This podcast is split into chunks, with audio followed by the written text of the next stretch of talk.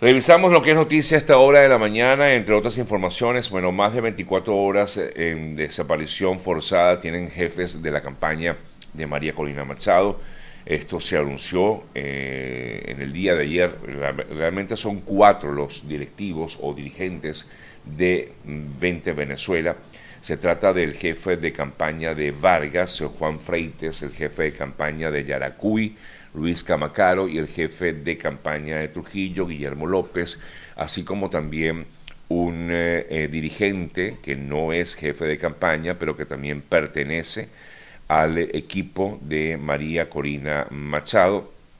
eh, cuyo apellido es Sequera, si no me equivoco, sí, efectivamente es Tomás Sequera.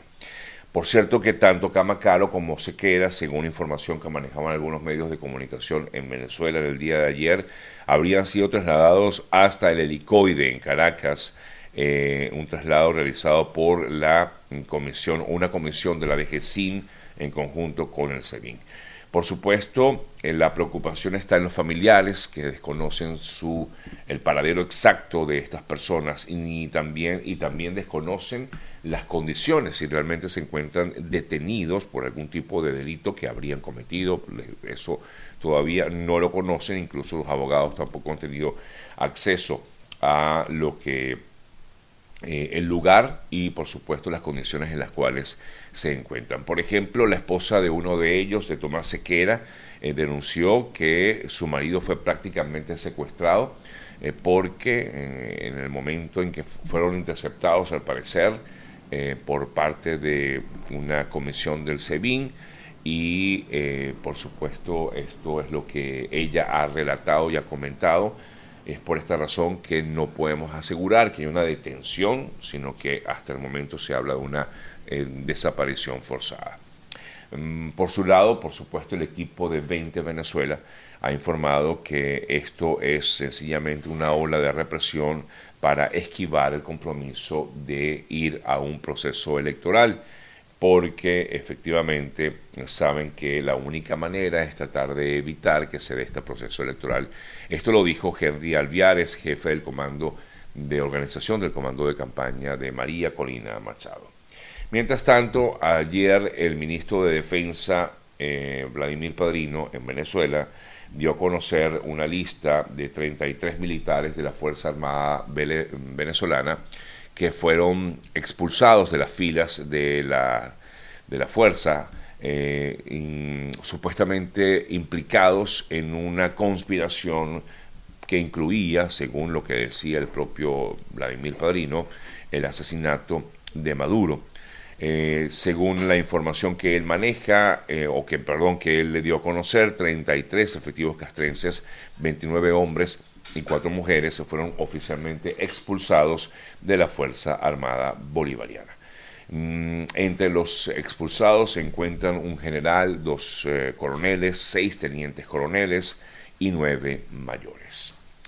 Mientras tanto, como ayer comentábamos, la administración de Biden eh, calificó de, en principio, bueno, afirmaba que estaba muy preocupado el gobierno del expresidente Biden por este tipo de acciones que ha venido realizando el régimen venezolano en contra de disidentes, de personas que piensan distinto en Venezuela y esta persecución que ha habido en los últimos días en el país. Ante ello, hubo una respuesta por parte del canciller venezolano Iván Gil, quien rechazó el comunicado del Departamento de Estado norteamericano y dijo el eh, canciller Iván Gil pretenden condenar a Venezuela por tomar acciones en el marco de su constitución y sus leyes para preservar la paz, mientras que por el otro arresta a manifestantes pacíficos contra el genocidio en Gaza, fue el comentario que hizo Iván Gil, y pretende cercenar su libertad de expresión. No, no sorprende, decía, que Washington abogue a favor de los artífices de operaciones frustradas en Venezuela. Eso fue lo que dijo Iván Gil luego de este comunicado que ayer comentábamos del Departamento de Estado de Estados Unidos. Me voy a Argentina eh, en, relación con esta huelga que comenzó en el día de ayer, una huelga convocada por la Confederación General del Trabajo y que además fue secundada por organismos eh, sociales, civiles y partidos políticos que están en contra de estas nuevas decisiones económicas que está tomando el presidente argentino Javier Milei. De hecho, el transporte aéreo se vio afectado ayer por las cancelaciones y reprogramaciones de vuelo debido a este paro que se dio en el día de ayer, convocado en contra de las eh, políticas económicas del nuevo gobierno. La compañía Aerolíneas Argentinas canceló 295 vuelos, fíjense ustedes nada más, y ha reprogramado otra gran cantidad, afectando por lo menos a unos 20 mil pasajeros en, eh, en, Argentina a raíz de, este, de esta huelga general que se dio ayer en eh, Argentina. Quería ver información hoy a esta hora de la mañana, a ver qué noticias tenemos de esta paralización de actividades. Em, bueno, algunos afirman que el paro se dio a medias eh, y que al final esto no genera ningún cambio. Leo, por ejemplo, lo que maneja el diario Clarín de Argentina. Fue parcial la adhesión a la medida de fuerza. Comercio y servicios trabajaron de manera normal. En la marcha hubo unas 40.000 personas para el gobierno eh, y 80.000 según la ciudad. Ah, o sea, los, números que saca el gobierno. En su mayoría activistas gremiales, eh, así como integrantes de la eh, de, de, izquierda, básicamente, según lo que pues maneja el diario Clarín de Argentina a esta hora de la mañana. Me voy a Guatemala. Allí la fiscal de ese país, Consuelo Porras, dijo que no iba a renunciar a su cargo. Esto después recordamos que el presidente de ese país, el nuevo presidente de ese país, Bernardo Arevalo, desde el año pasado venía denunciando que la fiscal estaba en un complot para evitar que el presidente Arevalo tomara el poder, como efectivamente lo hizo a comienzos de este año 2024. Y la fiscal eh, ayer dio unas declaraciones donde afirmaba que no iba a renunciar y que en todo caso si alguien quería su cargo, pues por supuesto que si alguien quería hacerla renunciar, tenía que haber cumplirse una serie de parámetros que lo establecen así la constitución guatemalteca. El eh, presidente Arevalo eh, esperaba también tener una reunión con la fiscal, pero la fiscal también aseguró que no iba a reunirse con el nuevo mandatario eh, guatemalteco Bernardo Arevalo. En Colombia, la Procuraduría General de ese país llamó a un juicio disciplinario y suspendió por seis meses el eh, trabajo al mm, ministro de Exteriores,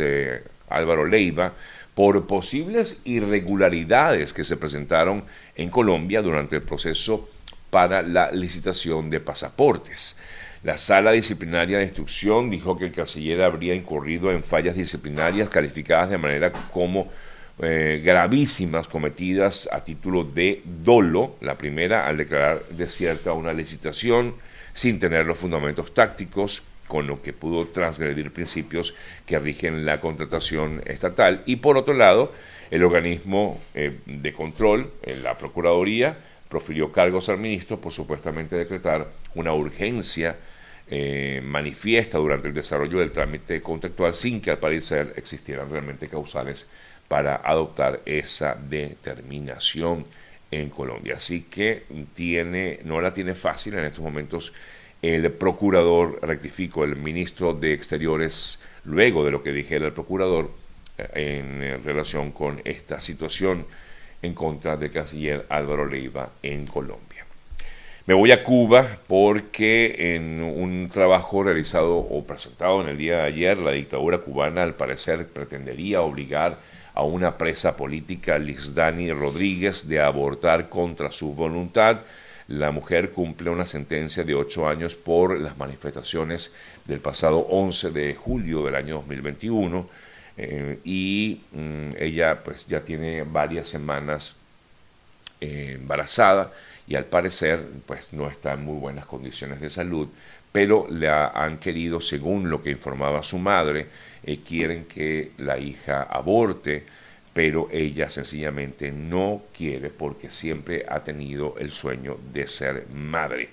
Eh, esto además fue denunciado por la ONG Prisoners Defenders, que publicó en sus redes eh, audios de la joven en la que narra cómo se enteró, o mejor dicho, cómo en teoría estarían obligándola a abortar en este caso particular.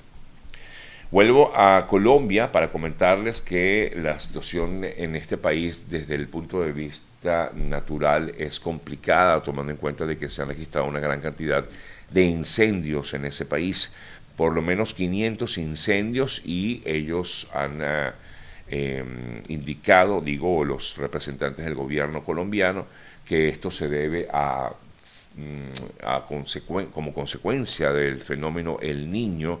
que ha disparado una gran sequía en el país y por supuesto incendios en por lo menos 500 eh, lugares en unos 60 municipios en eh, Colombia, razón por la cual el presidente colombiano Gustavo Petro estaría por eh, anunciar o pidió que se